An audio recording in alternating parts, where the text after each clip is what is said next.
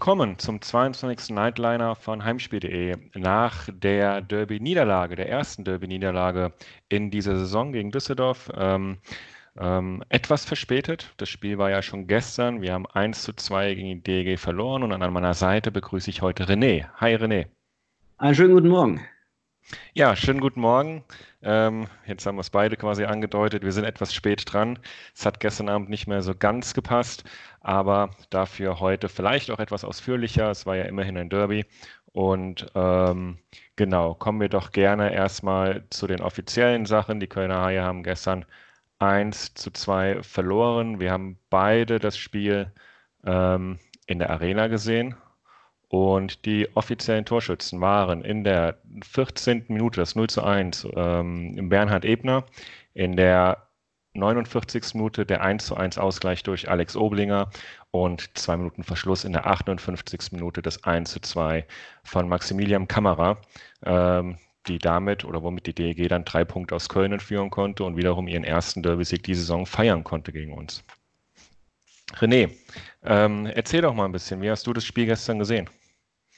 Ja, zunächst einmal äh, möchte ich anfangen vor dem Spiel, denn als ich zur Arena kam, war ich äh, durchaus beeindruckt von den langen Schlangen, die da waren. Richtig volle Bude, das hat natürlich auch jeder gesehen, der drin war. Ne? Richtig volles Haus. Ähm, und ähm, ja, schon vor dem Spiel haben sich die Fans äh, ja auch schon erhoben und so. Es war also tatsächlich alles für ein richtig gutes, äh, schönes, großes Derby bereitet.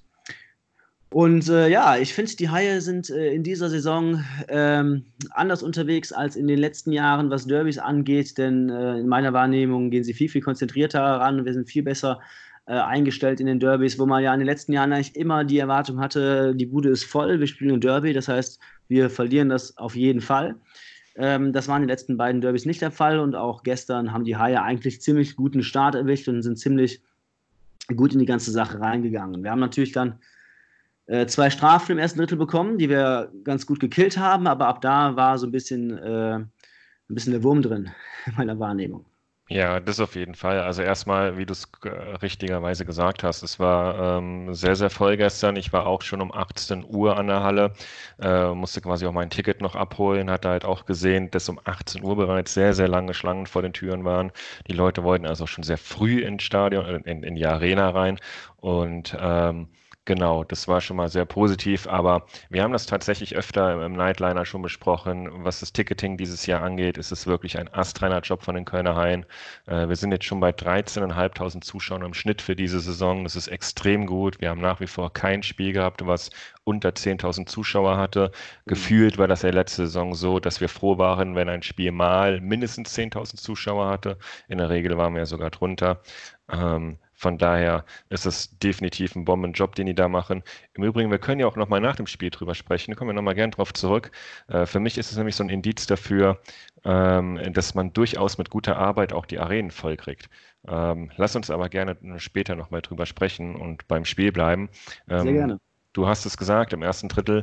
Ich fand tatsächlich den Start etwas holpriger, äh, nicht so gut wie bei den letzten Spielen und äh, finde auch, dass die zwei Strafen, die du angesprochen hast, vielleicht sogar den Spielfluss der Haie extrem gestört haben und dass man eigentlich gar nicht so richtig ins Spiel kam. Ich fand das erste Drittel noch relativ schwach, würde ich fast sagen. Ähm, wobei man dann dazu sagen muss, äh, wir haben die Strafen relativ leicht überstanden. Ähm, ich finde unser Unterzahlspiel auch schön aggressiv. Äh, da ist auch ein Vorcheck mit dabei. Äh, wir lassen eigentlich meistens den Gegner gar nicht dazu kommen, dass er schießt. Aber äh, dann hat es ja kurze Zeit später in der 14. Minute ähm, zur Gästeführung gereicht. Nochmal ja. ganz kurz, ganz kurz, aber man muss auch, auch bedenken, ne, ähm, Düsseldorf, äh, darauf wurde ich von meinen Nachbarn gestern aufmerksam gemacht, zweitbestes Powerplay der Liga. Ne? Und ähm, dafür hatten wir die im Powerplay wirklich, ganz, wirklich gut im Griff. Also wie in Unterzahl, ne? Ja, ja, ja, auf, jede, auf jeden Fall. Also ähm, ich bin mit uns im Unterzahlspiel wirklich zufrieden gewesen gestern. Ähm, weil man kann ja so ein Unterzahlspiel auch manchmal mit Glück überstehen oder halt einfach mit, mit äh, gutem Stellungsspiel und so weiter. Und bei uns war halt irgendwie letzteres gestern der Fall. Wir sind sehr, sehr viel gelaufen und ähm, gerade was die läuferische Leistung angeht, haben wir in dieser Saison ja wirklich zugelegt. Ähm, da macht das schon Spaß, sich das Ganze halt anzuschauen. Ähm, auch gegen das zweitbeste Powerplay der Liga. ganz klar. Ähm, umso ärgerlicher war natürlich dann eben der Rückstand durch Bernhard Ebner, der mehr oder weniger ein Schlenzer von der blauen Linie mit einem Schlenzer von der blauen Linie das Tor traf. Wesslau sicherlich ein bisschen überrascht hat, weil soweit wir das von unserer äh, Platz aus gesehen haben, war wohl niemand mehr dran. Äh, Kamera, der in der Nähe war äh, des Geschehens, hat auch nach dem Spiel nochmal gesagt, er hat den Puck nicht berührt. Mhm. hat er auch direkt auf dem Eis auf Ebner gezeigt und mit ihm gefeiert. Ähm, ich weiß nicht, ob da noch ein Haie-Spieler dran war. Wesslau hat auf jeden Fall freie Sicht. Äh, war also alles sehr ärgerlich und scheinbar hat er einfach nur daneben gegriffen. Mm, okay. Ähm, okay. ich habe ja gestern unseren Ticker geschrieben, dann muss ich mich direkt korrigieren. Äh, aus meiner Sicht, ne, ähm, und wir haben ja dann auch nur die eine Sicht, die wir dann halt haben und keine ja, TV-Bilder oder so, ähm, äh, hat sich da ein bisschen das ausgezahlt, was die DEG vorher schon diverse Male versucht hatte, nämlich ähm, ja, die Schlenzer von draußen und dann jemanden äh, vom Slot zu parken, der dann abfälscht. Ne? Was ganz interessant zu sehen war gestern, dass gerade im ersten Drittel das sehr, sehr häufig angewandt wurde. Das ganz bevorzugte Mittel sozusagen der DEG und auch häufiger mal so ein Mismatch gesucht wurde, äh, wenn man so möchte, und zwar, dass äh, Flake gegen, gegen Garnier geschickt worden ist. Flake, der den Garnier um diverse Köpfe überragt, dann halt in der Defensivarbeit. Ähm, ja, und immer wie gesagt, der Schlenzer von der Blauen dann versucht abzufälschen. Ähm, ja, in dem Fall ist dann möglicherweise die Scheibe dann einfach so direkt durchgegangen. Ne? Ähm, oder wahrscheinlich war es dann so, aber äh, ja, das war für mich das äh, Mittel der DEG im ersten Drittel, um äh, zu Chancen zu kommen, immer dasselbe Schema. Hm. Ja, wobei ich auch dazu sagen muss, wir hatten im ersten Drittel nur fünf Torschüsse. Ja. Ähm, auch extrem wenig. Das heißt, wir haben in der Offensive irgendwie gar nicht ins Spiel gefunden. Ähm, und das war wahrscheinlich so ein bisschen der Punkt, warum ja. das auch irgendwie, warum er mit dem Rückstand in die Drittelpause gegangen ist. Und das war so etwas, was bei mir auch wirklich gefehlt hat. Äh, die Haie schaffen es ja, du hast es gesagt, sehr konzentriert in die Derbys reinzugehen. Ich bin auch der Meinung, äh, habe auch schon nach dem Spiel gelesen, dass man, dass ich nicht, ähm, ähm, dass nicht jeder diese Meinung hat, aber ich finde, wir sind sehr emotional in den Derbys. Gerade im letzten Drittel waren wir sehr emotional. Das heißt, wir fahren die Checks zu Ende. Sexil ist immer ein Beispiel dafür, der auch in Lucas Dumont dann eben mitzieht äh, mit Körper zu spielen und so weiter. Ähm, das gefällt mir alles. Ich muss wirklich sagen, wir haben zwar verloren gegen Düsseldorf, aber mir macht es Spaß, ein Heilspiel zu gucken. Und das Auf war in den Fall. letzten Jahren nicht immer der Fall. Auf jeden Fall. Ähm, in den seltensten Fällen sogar. Und das hat sich halt jetzt in den letzten paar Monaten etwas geändert. Ja, wir sind spielerisch, merkt man auf jeden Fall noch, dass wir echt Schwierigkeiten haben, in vielen Dingen eine spielerische Lösung zu finden, auch gestern.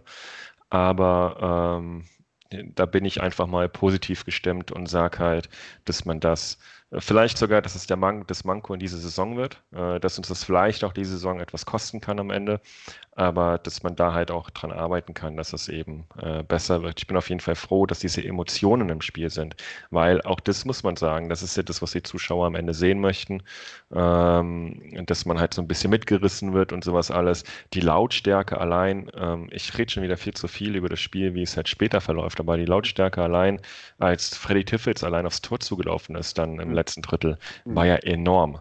Mhm. Und äh, das ist ja das, was du haben willst. Und dann bist du auch nach so einem Spiel zufrieden. Ähm, schade, dass es dann mit den drei Punkten nicht geklappt hat aus Haie Sicht, aber ja. Ähm, jetzt habe ich schon sehr viel vorweggenommen. Vielleicht Bleiben wir doch im ersten Drittel. Zu den Torschüssen im ersten Drittel äh, auf Haie-Seite, das ist, ist richtig. Und ich finde, im ersten Drittel hat sich dann eben auch angedeutet, was sich jetzt wiederum weiter durchgezogen hat. Ähm, die Haie sind schon nach Farben schon gut nach vorne gespielt, sind auch äh, gut in die Zone gekommen, aber ähm, was mir da gefehlt hat, ist so dieser klar, wie gesagt, dieser, den klaren Plan, den ich meine, bei der DEG gesehen zu haben, der hat bei den Haien so ein bisschen gefehlt. Wir haben halt versucht, von, von allen möglichen Positionen auszuschießen, vor allem natürlich wieder weit von außen. Und die DEG war einfach defensiv, einfach auch stark. Die haben einfach ganz viele Schüsse weggeblockt. Es ist jetzt nicht so, dass wir überhaupt nur fünfmal aufs Tor geschossen hätten, in die Richtung, sage ich jetzt mal, äh, sondern einfach, dass auch viel weggeblockt worden ist. Ne? Äh, de facto haben wir aber insgesamt viel weniger ähm, zielgerichtet den Torschuss gesucht als die DEG. Das muss man auf jeden Fall schon sagen. Ja. Ja, und das ist, ähm, wie ich schon gesagt, es zieht sich etwas durch. Wir sind das Team mit den wenigsten Schüssen äh, in der ganzen Liga. Entsprechend, äh, ob es damit zusammenhängt, lassen wir mal dahingestellt, aber wir haben auch mit die wenigsten Tore in der Liga, mhm. ähm, erzielten Tore wohl bemerkt. Ähm, ähm, muss nicht unbedingt äh, abhängig sein von den Schüssen. Äh, ist natürlich eine Schussqualität dann auch am Ende. Aber ja, ähm, dieser ganze, es gibt ja so eine schöne Phrase im Eishockey, ne, jede Scheibe vor das Tor ist eine gute Scheibe. Ja. Äh, die zählt die Saison scheinbar bei uns nicht so ganz. Ähm, schauen wir mal, ob sich das noch ein bisschen ändert. Aber das war gestern auch wieder im ersten Drittel sehr auffällig. Du sagst es, wir hatten äh, optisch gesehen wesentlich mehr vom Spiel, hatten mehr Scheibenbesitz. Wie schon genau. gesagt, das ist eine gefühlte Statistik, äh, da gibt es keine, keine Fakten zu, aber äh, gefühlt hatten wir wesentlich mehr Scheibenbesitz, haben aber relativ wenig draus gemacht. Okay. Genau. Ähm, ein schönes Highlight war übrigens noch, ähm, das dürfen wir nicht vergessen, dass Sexel auch sich äh, Jensen angenommen hat im ersten Drittel mit einem sehr, sehr schönen Check. Ähm, ich habe von Tube, der auch bei uns saß, dann noch gehört, das war der Eric Bertrand Gedächtnischeck ähm, hm. damals, oder hast du das sogar zu mir gesagt? Wir nee, saßen ja alle nee, aber hätte auch von mir kommen können. ja, auch von mir ist Eric Bertrand, ich mag ihn ja für diesen ersten Schiff damals, äh, als er neu zu den Haien kam während der Saison. Und äh, Sexel hat quasi Jensen so in die Bande gecheckt, dass es äh, einmal mal komplett gewackelt hat. Es war fair, Jensen ist ja auch direkt aufgestanden, hat weitergespielt, das war alles kein Problem. Aber wie schon gesagt, das sind ja genau diese Situationen, die dann mal äh, auch die Zuschauer mitnimmt. Ja. Kommen wir dann gerne ins zweite Drittel, wo ja eigentlich gar nicht so viel passiert ist. Es sind keine Tore geschehen. Ähm, die Haie hatten aber die dritte Strafe auf äh, Drittel übergreifend, die dritte Strafe hintereinander, bevor man dann zweimal selbst in Überzahl spielen durfte. Ähm, über unser Überzahlspiel, über das Überzahlspiel der keine Haie, muss man, glaube ich, gar nicht mehr so viel sagen, weil da haben wir, da reden wir ja quasi nach jedem Spiel drüber, dass das eine Katastrophe ist. Auch so war es gestern wieder. Ähm, ich verstehe es auch ehrlicherweise nach wie vor nicht. Ein, ein Überzahlspiel, es muss mit Direktpässen funktionieren, nur dann haben wir eben auch die Chance, äh, Tore zu erzielen und, und die Unterzahlmannschaft eben aus der Position zu bringen. Hat alles nicht funktioniert gestern, äh, mal wieder. Ähm, ich weiß auch nicht, ob man nicht da einfach mal ein bisschen üben kann im Training, aber das ist jetzt sehr klischeemäßig von mir dahergesagt. Es funktioniert auf jeden Fall nicht im Überzahlspiel. Und das hat man auch gestern wieder gesehen. Ja, das, genau. Ich würde darüber jetzt auch äh, ernsthaft gar kein Wort mehr äh, verlieren. Ähm, ohne dass ich jetzt die letzten Spiele gesehen hätte, ähm, äh, ich weiß ja von dem, was ihr so sagt, dass es sich auch nicht großartig verbessert hatte. Ähm, wir hatten zwischendurch mal ein kleineres Hoch gehabt, wenn man ganz kurz mal zurückguckt, äh, guckt, äh, als Mala zurückkam halt. Ne? Ähm, aber ähm, ja, das ist ja was, was ich gestern auch schon gesagt habe. Ne? Äh, wenn es geil und gut läuft, dann sehen irgendwelche ähm, auch nur Look-Pässe oder sonst irgendwas gut aus. Äh, Wenn es nicht funktioniert, dann sieht es dann einfach dämlich aus und wird dann auch schnell ge geklärt. Und ähm, ja, und ist über allem steht das, was du schon sagtest. Ne? Sehr langsam, sehr selten mal der One-Timer. Die Scheibe wird immer erst nochmal angenommen, dann noch eine Kurve gedreht. Aber auch da wieder muss man auch der DEG wieder ein bisschen Respekt zollen. Ne? sind gestern auch wirklich, auch gerade Maller, gut auf die Füße gestiegen. Ich erinnere mich jetzt gerade so äh, auf eine Szene, wo er noch dreimal abdrehen musste, weil er einfach dann auch keinen Passweg gefunden hat, weil die DEG ihm dann ein bisschen auf die Zehen gestiegen ist. Ja, und dann sind auch schon mal 20 Sekunden wieder weg vom Powerplay, bevor er dann da irgendwie mal ne, äh, dann ja überhaupt mal den Pass losbekommt. Ne? Ja, ja, eine ähnliche, ja ja, noch ganz kurz, was mich auf jeden Fall noch gestört hat, letztendlich, oder dass es gestört hat, was mir aufgefallen war, dass von den drei Strafen, die wir genommen hatten, zwei in der offensiven Zone gezogen wurden. Ne? Ähm, das ist natürlich dann auch ein bisschen bitter. Äh, Dominik Tiffel war die eine, äh, Tiffel war die eine, ich weiß gar nicht mehr, wer die andere war. Äh, aber äh, ja, und die Dumont-Strafe, wo die, wo die, wo die Scheibe rausflitscht, war jetzt vielleicht auch irgendwie vermeidbar gewesen. Ne? Ähm, Gut, aber das äh, kann passieren, ist jetzt nicht irgendwie, äh, ich verbuche es mal auch unter irgendwie äh, sich reinhauen in einem Derby. Ja, man muss auch dazu sagen, teilweise war es ja sehr unglücklich. Äh, von Tiffels, die Strafe war unglücklich, äh, von Hanowski auch. Aber das war auf der DEG-Seite dann genauso. Es waren alles Strafen. Äh, ich nehme auch mal gerne Zanetti, der mit einem hohen Stock später bei Elkison eigentlich gar nicht selbst wusste, dass der Stock im Gesicht war, so nach dem Motto. Das ist natürlich dann eine Strafe, ähm, aber im Eifer des Gefechts äh, geschehen, könnte man so sagen. Mhm. Und ähm, gut, die Strafen hast du dann halt manchmal im Spiel. Ähm, sie wären vermeidbar gewesen, auf jeden Fall. Ähm, aber ja, das passiert dann. Ich wollte trotzdem auch noch eine, eine symbolische ähm, Aktion äh, kurz nennen zu uns zum Überzahlspiel. Wir hatten in der ersten Überzahlsituation, äh, waren wir mit Elkison drauf, ähm, kurz vor Ende der Strafzeit. Und du hattest wirklich gesehen, so 15, 20 Sekunden vor Ablauf der Strafzeit hatte Elkison den Puck und wusste gar nicht, wohin damit. Ähm, er konnte sich nicht entscheiden, ob er nochmal zurück an die Blaue passt, ob er den gefährlichen Querpass sucht, ob er vors Tor schießt. Und ähm, Das ist alles Zeit, wo sich eben so ein Unterzahl-Team eben auch aufstellen kann. Äh, schlussendlich war es so, dass sie ihn eben blocken konnten, dass er gar keine Chance mehr hatte. Die 20 Sekunden waren rum und äh, Jensen kam da von der Strafbank wieder und konnte sogar den Konter fahren. Ähm, war auf der linken Seite völlig offen, sein Schuss war harmlos, das ist jetzt nicht das Problem. Aber grundsätzlich hat es, glaube ich, sehr, sehr viel gezeigt, wie behäbig unser Überzahlspiel ist zurzeit. Mhm. Genau. Kommen wir gerne ins letzte Drittel. Ähm, da sind ja wiederum Tore geschehen. Äh, da wurde es dann auch, äh, wie angedeutet, emotional. Mm, man muss dazu sagen, ich springe direkt zum Tor. Ähm, davor gab es nur ein Überzahlspiel der Kölner Haie, aber darüber haben wir gerade gesprochen. Ähm, das Tor von Alex Oblinger in der 49. Minute war sicherlich ein glückliches Tor, weil der Puck ähm, hinter der Bande etwas äh, springt oder so springt, dass er eben direkt bei Oblinger rauskommt und äh, komischerweise auch die komplette DEG-Hintermannschaft völlig geschlafen hat. Äh, Niederberger war dann im Tor der DEG ohne Chance, der eigentlich sehr, sehr gut gehalten hat äh, im gestrigen Spiel. Und Oblinger macht das aber auch wirklich gut und, und ähm, ja, wie soll ich das sagen, hebt die Scheibe quasi unter die Latte aus ganz, ganz kurzer Distanz. Da kann Niederberger aber gar nichts machen. Ähm, ja. Hat er sicherlich keine Schuld zu. Ähm, hätte vielleicht vorher mit dem Stock noch rausgehen können. Aber wie schon gesagt, die Scheibe ist so komisch vor das Tor gesprungen, dass er wahrscheinlich gar nicht wusste, äh, dass es da gerade eine Aktion vor seinem Tor gab. Ähm, von daher ein glücklicher Ausgleich, aber zu dem Zeitpunkt sicherlich verdient, weil wir vorher unfassbar viele Chancen direkt vor dem DEG-Tor hatten. Auch danach sehr, sehr viele Chancen. Also der Ausgleich zu dem Zeitpunkt war sicherlich äh, verdient. Ja, auf jeden Fall. Auf jeden Fall. Das ist, ja, und das ist natürlich dann die andere Nummer. Ähm, wir haben manche Phasen, da haben wir auch gestern äh, die Scheibe ins Drittel getragen und sind dann, wie gesagt, so ein bisschen in Schönheit gestorben, haben nochmal den Pass und nochmal den Pass und nochmal den Pass gesucht. Wir hatten aber auch Phasen, wo wir wirklich richtig gut Druck gemacht haben und auch viele Schüsse genommen haben, ähm, die Niederberger auch einfach gut pariert hat. Ähm, und wie, gesagt, wie, du sagst, ne, ähm, wir hätten meines Erachtens vorher schon mal eine Bude verdient und äh, allein schon durch die ganzen Alleingänge, die es so gab. Und äh, ja, zu dem Zeitpunkt auf jeden Fall verdient. Und war genau. natürlich auch nochmal geil für die Stimmung, das muss man auch nochmal sagen. ja, und dann äh, kommt natürlich auch dazu, dass die DEG durchaus mit einem kleinen Lazarett nach Köln gekommen ist oder äh, ein kleines Lazarett hat an Ausfällen. Äh, sie hatten nur fünf Verteidiger ja. Auf dem Plan.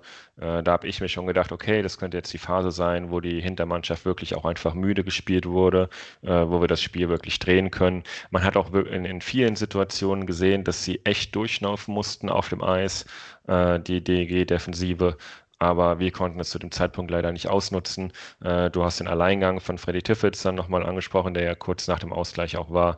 Ähm, Habe ich ja schon zum Anfang des Nightliners angesprochen, wo wirklich ja die komplette Halle äh, mitgegangen ist mit diesem äh, Alleingang. Ähm, äh, der leider ja nicht drin war. Äh, auf der anderen Seite, du hast es auch gerade erwähnt, in Schönheit sterben hat auch die DG einmal bewiesen, indem sie nämlich, glaube ich, mit drei Mann plötzlich allein vor dem Haie-Tor waren und äh, dann doch noch der Pass gesucht war, wurde, der aber so äh, unpräzise gespielt wurde, dass die Chance vertan war ohne Torschuss. Ja. Äh, sicherlich auch Glück für uns, äh, ja. in der Situation nicht schon in Rückstand zu geraten. Ähm, ich glaube, Gardiner war es sogar, äh, der DG-Topscorer, der das dann da komplett den Überblick verloren hat in dieser Situation ja. und äh, gar nicht wusste, was, was da für eine Riesenchance eigentlich für die DG gerade war. Aber das Glück sollte mit den Gästen heute äh, sein, nämlich Kamera traf ja dann in der 58. Minute zum 2-1 äh, für die DEG. Und aus unserer Sicht war uns gar nicht klar, wer sich jetzt gerade in den Puck da selbst ins Haie Tor reingelegt hat, ob Dominik Tiffels noch eine Rolle gespielt hat, ob Gustav Fesslow sich das reingelegt hat. Aber am Ende des Tages äh, haben wir dann ja auch gesehen, dass das Wesslau war, der sich die Scheibe quasi selbst über die Linie drückte. Ja, genau. Ähm, ja, ja, kann man nicht viel zu sagen. Muss man sagen, ne? hatte jetzt äh, ähm, hatte auch durchaus einige Big Saves in dieser Partie. Ähm, aber du hast es eben schon angesprochen, das 1-0 war, jetzt, äh, war jetzt gegebenenfalls haltbar und äh, ja, das Ding natürlich erst recht. Ne? Also das äh, sagte Mike Stewart auch nach dem Spiel. Das passiert ja einmal von tausendmal ne, äh, im Tra und dann ist dann ist es im Training oder, oder dann ist es einfach im Spiel. Und äh, er sagte dann aber auch halt, es ist jetzt irgendwie nicht die Zeit, äh, ja, Schuld zuzuweisen oder so. Ähm, oder jetzt irgendwie sauer zu sein oder sowas irgendwie äh, auf Wesslau. Ähm, ja, das ist einfach, äh, ja, enormes Pech einfach. Ne? Auf der ja, anderen Seite ist es auch Pech, das wieder, ne? es ist aber auch wieder ein bisschen erzwungenes Glück, weil wieder eine Scheibe einfach vors Tor. Ne? Ne, der, die Scheibe kam ja über die Bande und dann einfach noch von, von weit außen einfach reingebracht und dann einfach gucken, was passiert. Ne? Ich meine, ja. Hatte, genau. wir hatten ja, sag ich jetzt mal, nicht sowas Vergleichbares, aber äh, ich erinnere mich jetzt auch an eine Szene, wo Dumont aus ganz extrem spitzen Winkel aufs Tor gezimmert hatte, äh, wo Niederberger sich auch strecken musste, um die Scheibe rauszulenken. Wie gesagt, jede Scheibe zum Tor ist eine gute Scheibe. Ne? Das sind die alten Eishockey-Weisheiten. Ja, das auf jeden Fall. Und ähm, äh, man muss auch dazu sagen, gerade Kamera, aber auch Ebner sind ja, ähm, vor allem Ebner, muss ich sagen, ist für mich auch ein sehr, sehr guter Spieler und, und vor allem ein sehr niveauvoller Spieler. Ähm, äh, die treffen nicht, ja, Kamera trifft schon oft, aber Ebner auch nicht so oft in einer Saison. Ähm, vorzugsweise treffen aber beide gegen Köln. Das heißt, das Spiel kennen wir, äh, dass man diese zwei Tore eigentlich in der Regel immer auch erzielen muss. Ähm, es ist halt einfach so. Und Kamera wusste das sicherlich in dem Moment, hat sich noch erinnert, hey, äh, gegen Köln treffe ich doch normalerweise immer. In dieser Saison hat es noch nicht geklappt, da muss ich jetzt mal. Ähm, von daher, ja, du hast es aber vollkommen richtig gesagt. Er hat da das Glück erzwungen, er hat die Scheibe vor das Tor gebracht und entsprechend die drei Punkte für die DEG gesichert, weil danach auch von den Kölner Haien nichts mehr kam. Man hat auch gesehen, das war natürlich ein Genickbruch. Man war eigentlich relativ gut dran. Man war selbst irgendwie drauf und dran, die Führung zu erzielen, hatte das Momentum so ein bisschen auf seiner Seite. Und dann äh, war natürlich dieser Rückstand nochmal ein, ja, der Genickbruch im Spiel.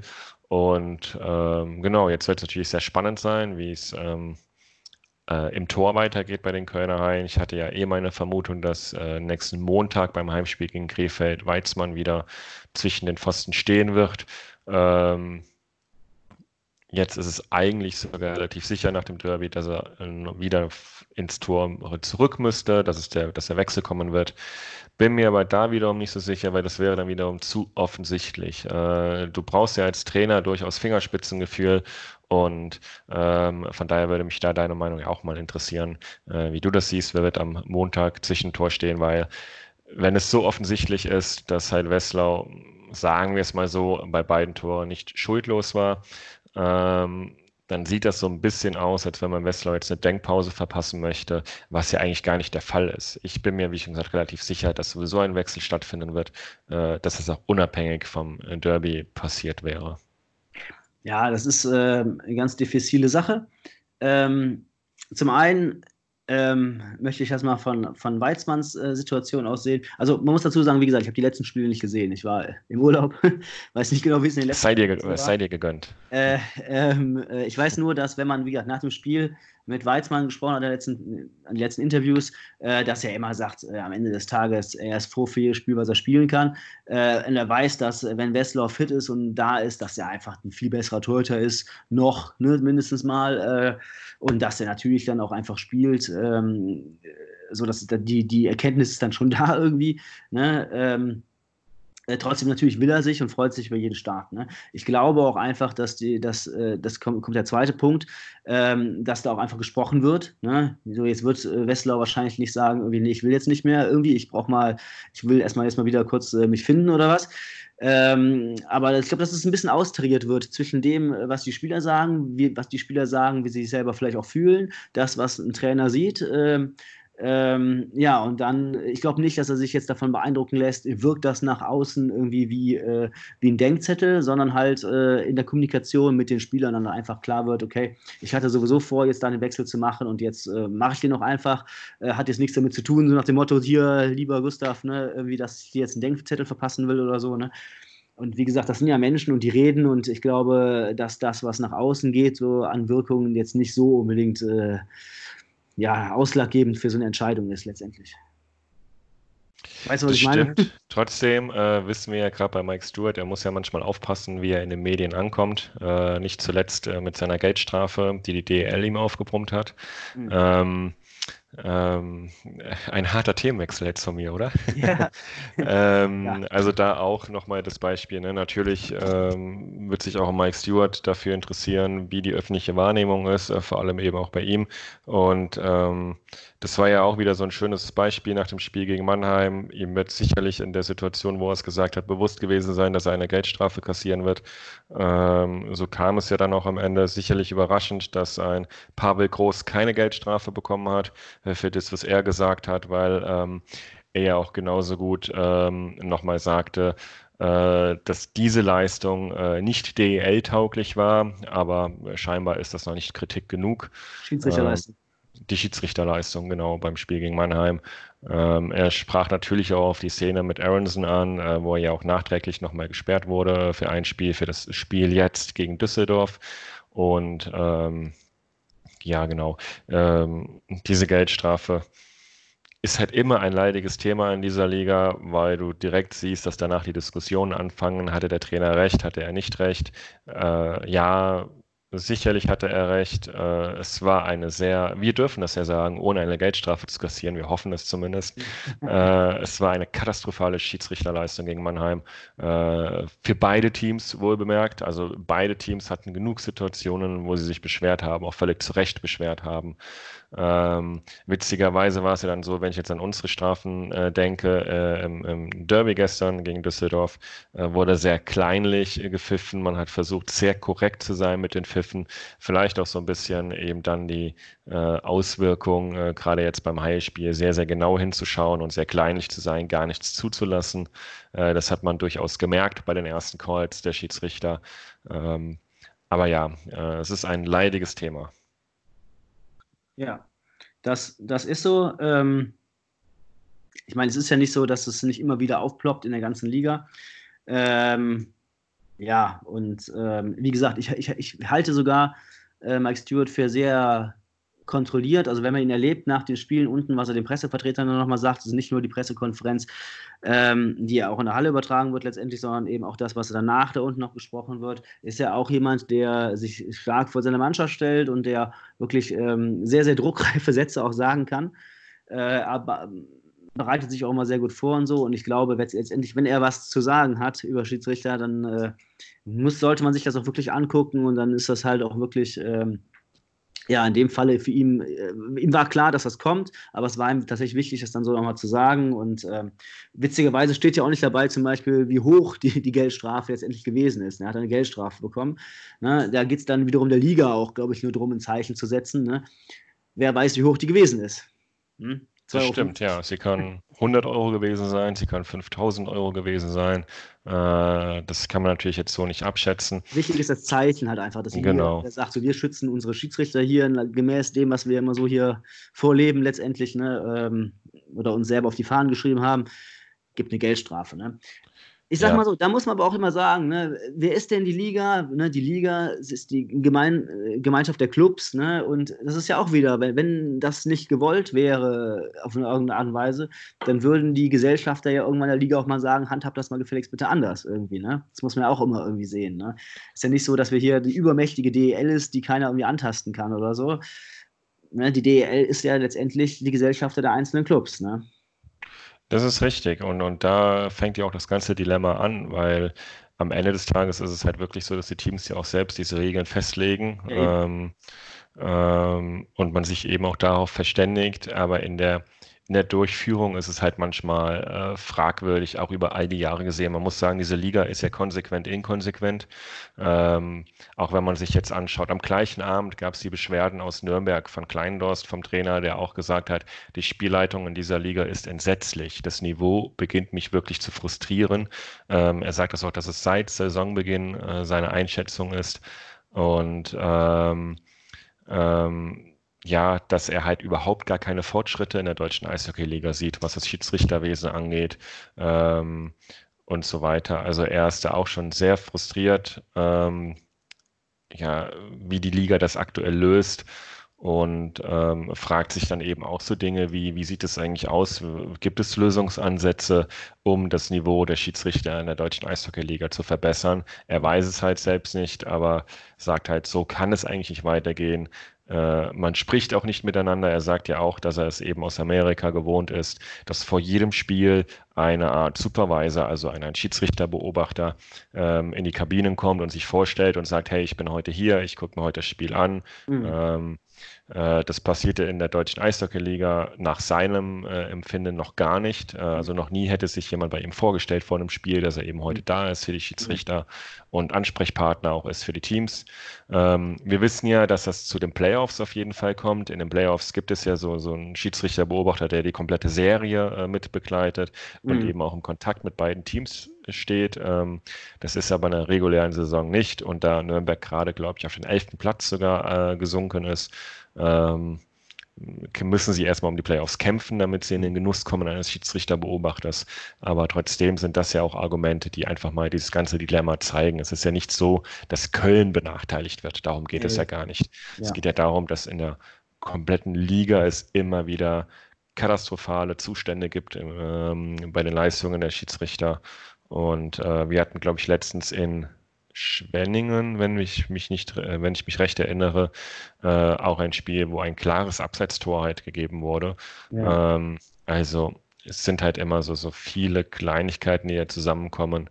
Und ähm, klar, auch das muss man sagen, wer beispielsweise in sozialen Netzwerken ähm, den, den Hauptschiedsrichter Vogel äh, so ein bisschen beobachtet äh, oder eben auch folgt, der ja sehr kommunikativ ist, der leider seine Karriere gerade beendet hat.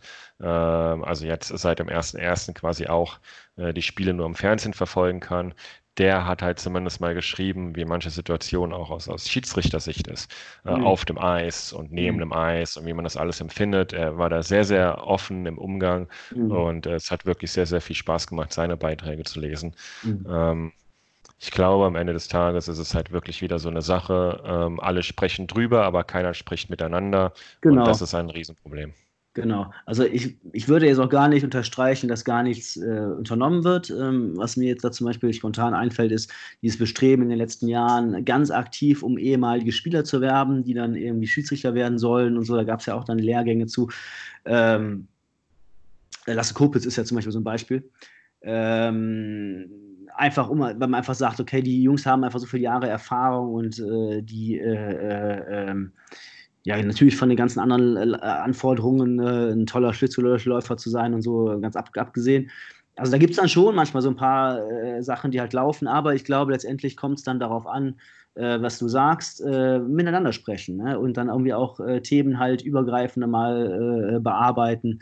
Ähm, das ist die das bleibt eine wichtige Aufgabe letztendlich im Endeffekt ist es aber auch so, ich tue mich mal schwer damit, das zu vergleichen, dann, äh, was passiert drüben in den Staaten und was passiert hier, wenn man bedenkt, dass da drüben ja aber dann halt, ja, wie gesagt, immer mal ganz andere Summen im Raum stehen oft oder dann halt die Schiedsrichter, hier sind es ja dann nach wie vor viele Amateure letztendlich irgendwie, ne, ähm, und ja. Äh, drüben ja halt nicht, ne oder vielfach halt nicht. Dann kommt natürlich auf die, auf die, wieder, wieder auf die Liga an, auf die man guckt. Ne? Aber ähm, also Verhältnisse eins zu eins übertragen, das geht sicherlich nicht, aber äh, man sollte natürlich immer bestrebt sein, da irgendwie Sachen weiter voranzutragen.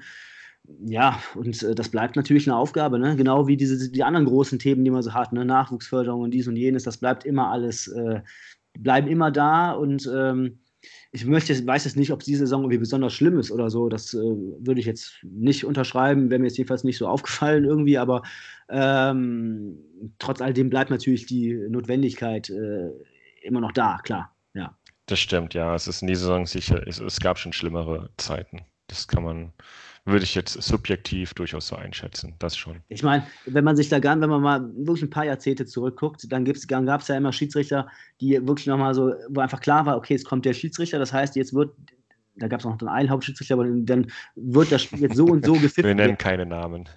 ja, ne, so, das kann jeder, der, weiß ich nicht, in den 80er, 90er äh, Jahren, äh, Nuller Jahre da irgendwie am Start war, kann sich noch an einzelnen Schiedsrichternamen, wo einfach klar ist, der kommt, dann wird die Partie jetzt so geleitet halt. Ne?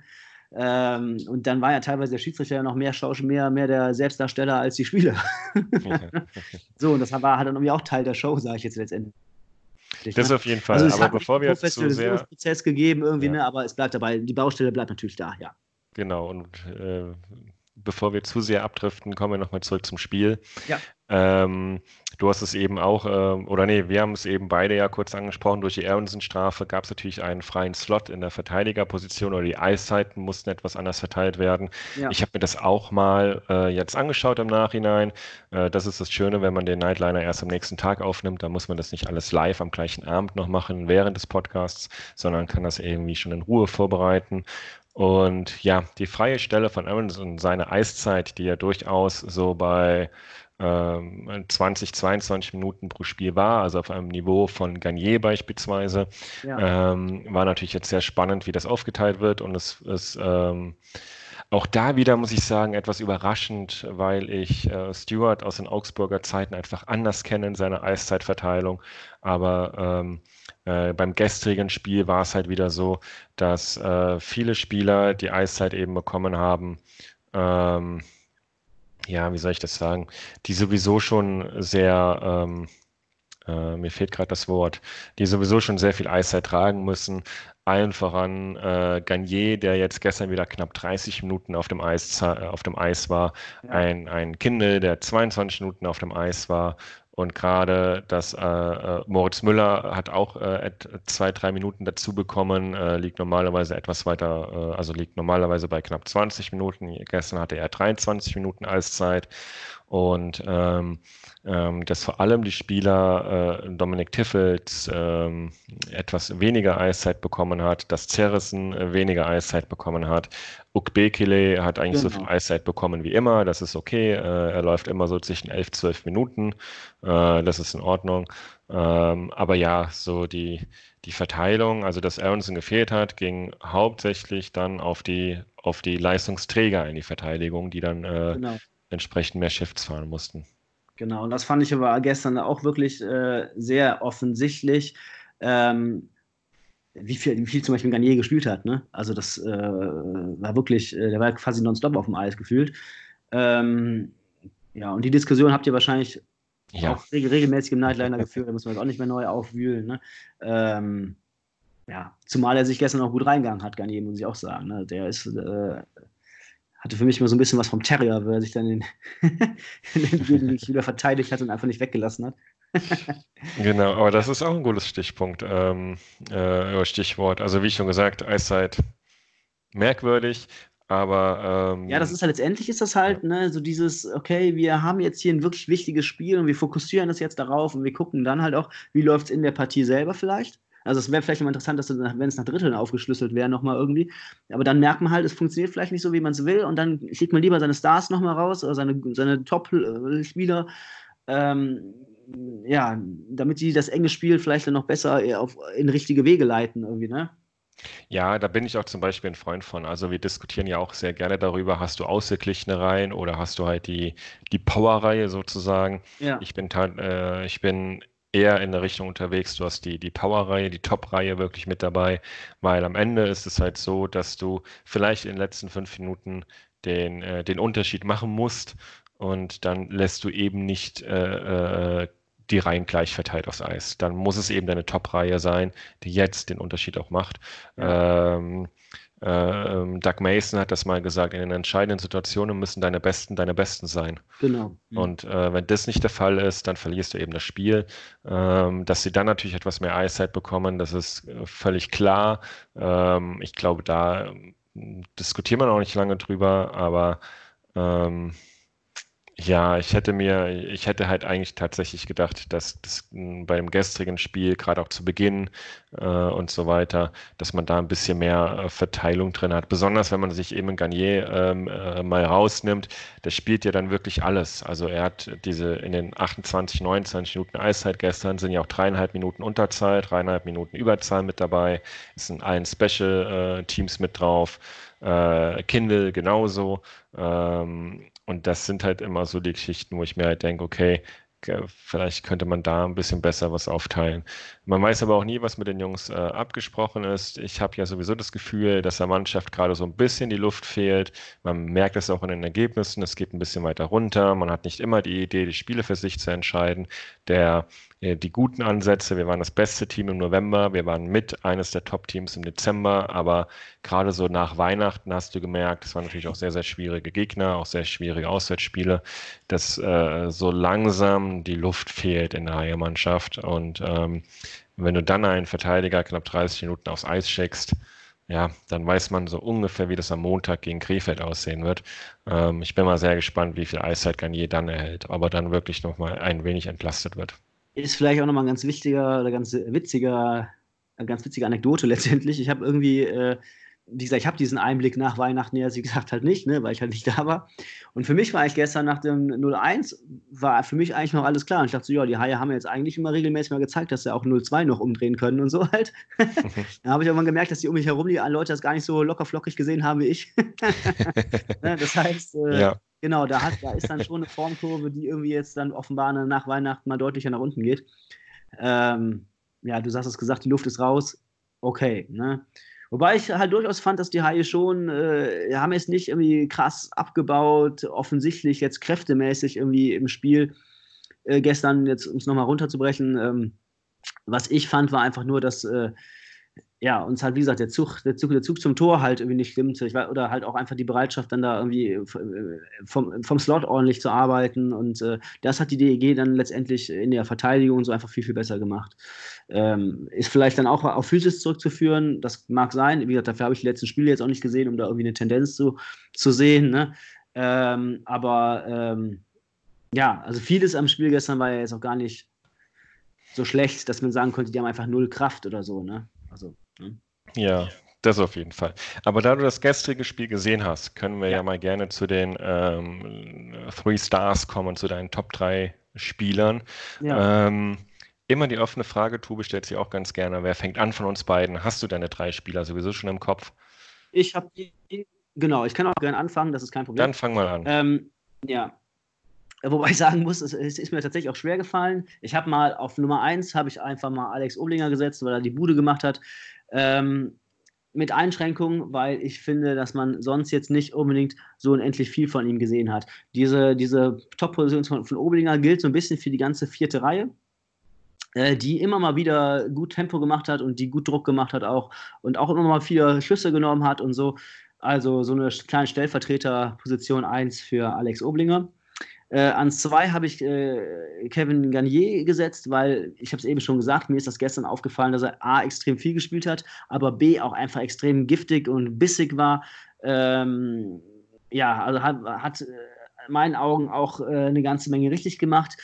Ich habe allerdings auch gestern zu meinem Nebenmann gesagt, vom Düsseldorfer Fanradio, wer weiß, oder wir, wir, man fragt sich manchmal auch einfach, wie gut könnte er sein, wenn er halt nur noch viel dosierter oder viel spezialisierter eingesetzt werden könnte. Aber trotzdem habe ich einen guten Eindruck von ihm gestern halt mitgenommen und deswegen die Position 2.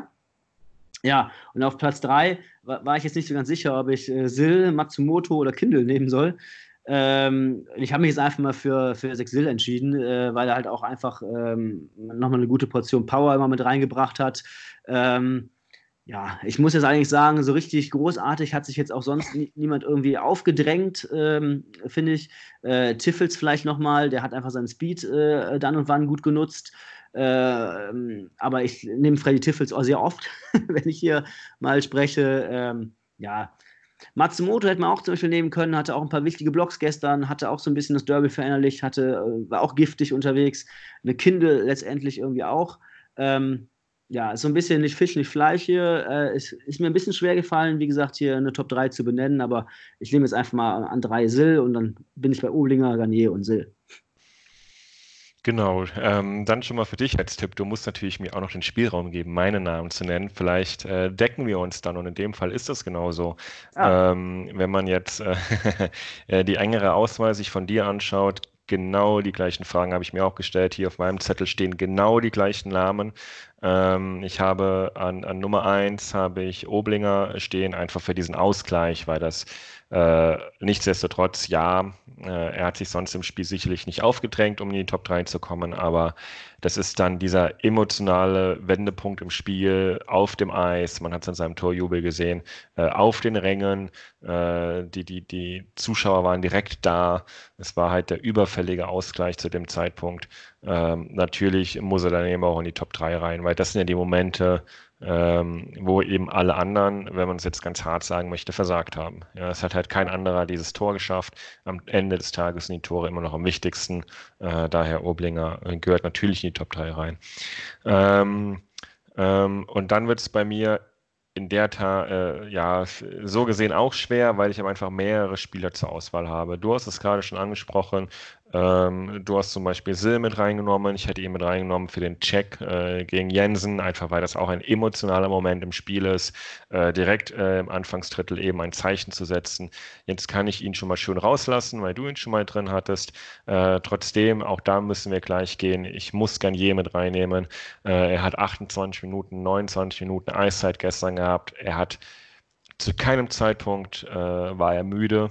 Ähm, und ich kann mich an eine Szene erinnern im zweiten Drittel, wo er einen Topspeed drauf hatte, wo er im eigenen Drittel losgelaufen ist und mit einem wahnsinnigen Speed über die Eisfläche kam, äh, dass er sogar die Arena applaudiert hat für diesen, äh, für, für diesen Antritt.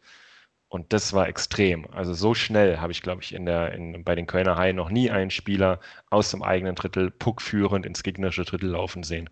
Ähm, dieser Sprint das ist einfach das, was ein Kevin Garnier ausmacht, äh, womit er ja auch den Game Winner im ersten Heimspiel äh, gegen die DEG erzielt hat äh, beim 4 zu 1. Äh, das zweite Tor war ja auch eben durch sein Tempo, was er erzielen konnte. Von daher für seine Schnelligkeit, für diesen Antritt, den er da gestern nochmal bewiesen hat in dieser einen Szene, kommt er bei mir auch in die Top 3.